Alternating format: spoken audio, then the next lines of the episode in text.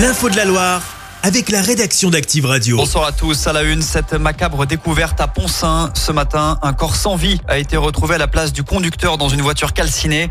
Celle-ci était stationnée tout près du terrain de foot de la commune, d'après le progrès. Une enquête a été ouverte. À ce stade, on ne connaît ni l'âge ni le sexe de la victime. Nos confrères nous rapportent aussi que le corps inanimé d'un homme de 55 ans a été découvert samedi à Saint-Genès-Malifaux.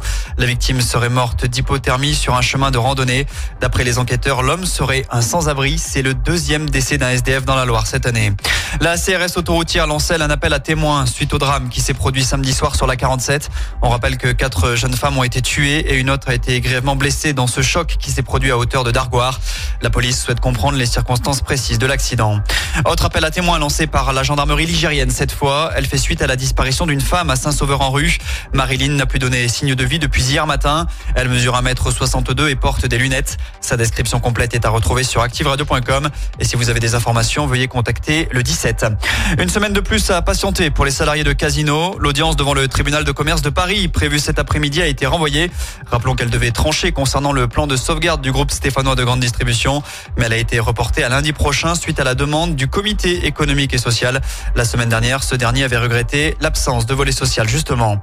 400 millions d'euros, c'est ce qu'investit l'État dans le projet de mobilité entre Saint-Etienne et Lyon. Suite à l'abandon du projet de la 45, des travaux ont déjà été effectués pour améliorer la desserte entre les capitales ligériennes et rhodaniennes, comme par exemple le réaménagement de certains échangeurs. Le préfet de la Loire, Alexandre Rochat, évoque les priorités à venir. Il est au micro d'Amandine Rousset. Le train, évidemment, c'est notre première priorité sur euh, l'amélioration de l'axe. Il faut qu'on améliore la qualité, le nombre de passagers qui peuvent être pris par les trains, la régularité. Donc tout ce travail-là est en cours avec la SNCF, évidemment. Et ensuite, il faut qu'on améliore aussi les conditions euh, de décarbonation de notre circulation sur les routes. On aura besoin des deux modes. hein. Il ne faut pas imaginer qu'on va prendre l'un ou l'autre. Ce seront les deux modes, mais sur lesquels il faut qu'on améliore les conditions.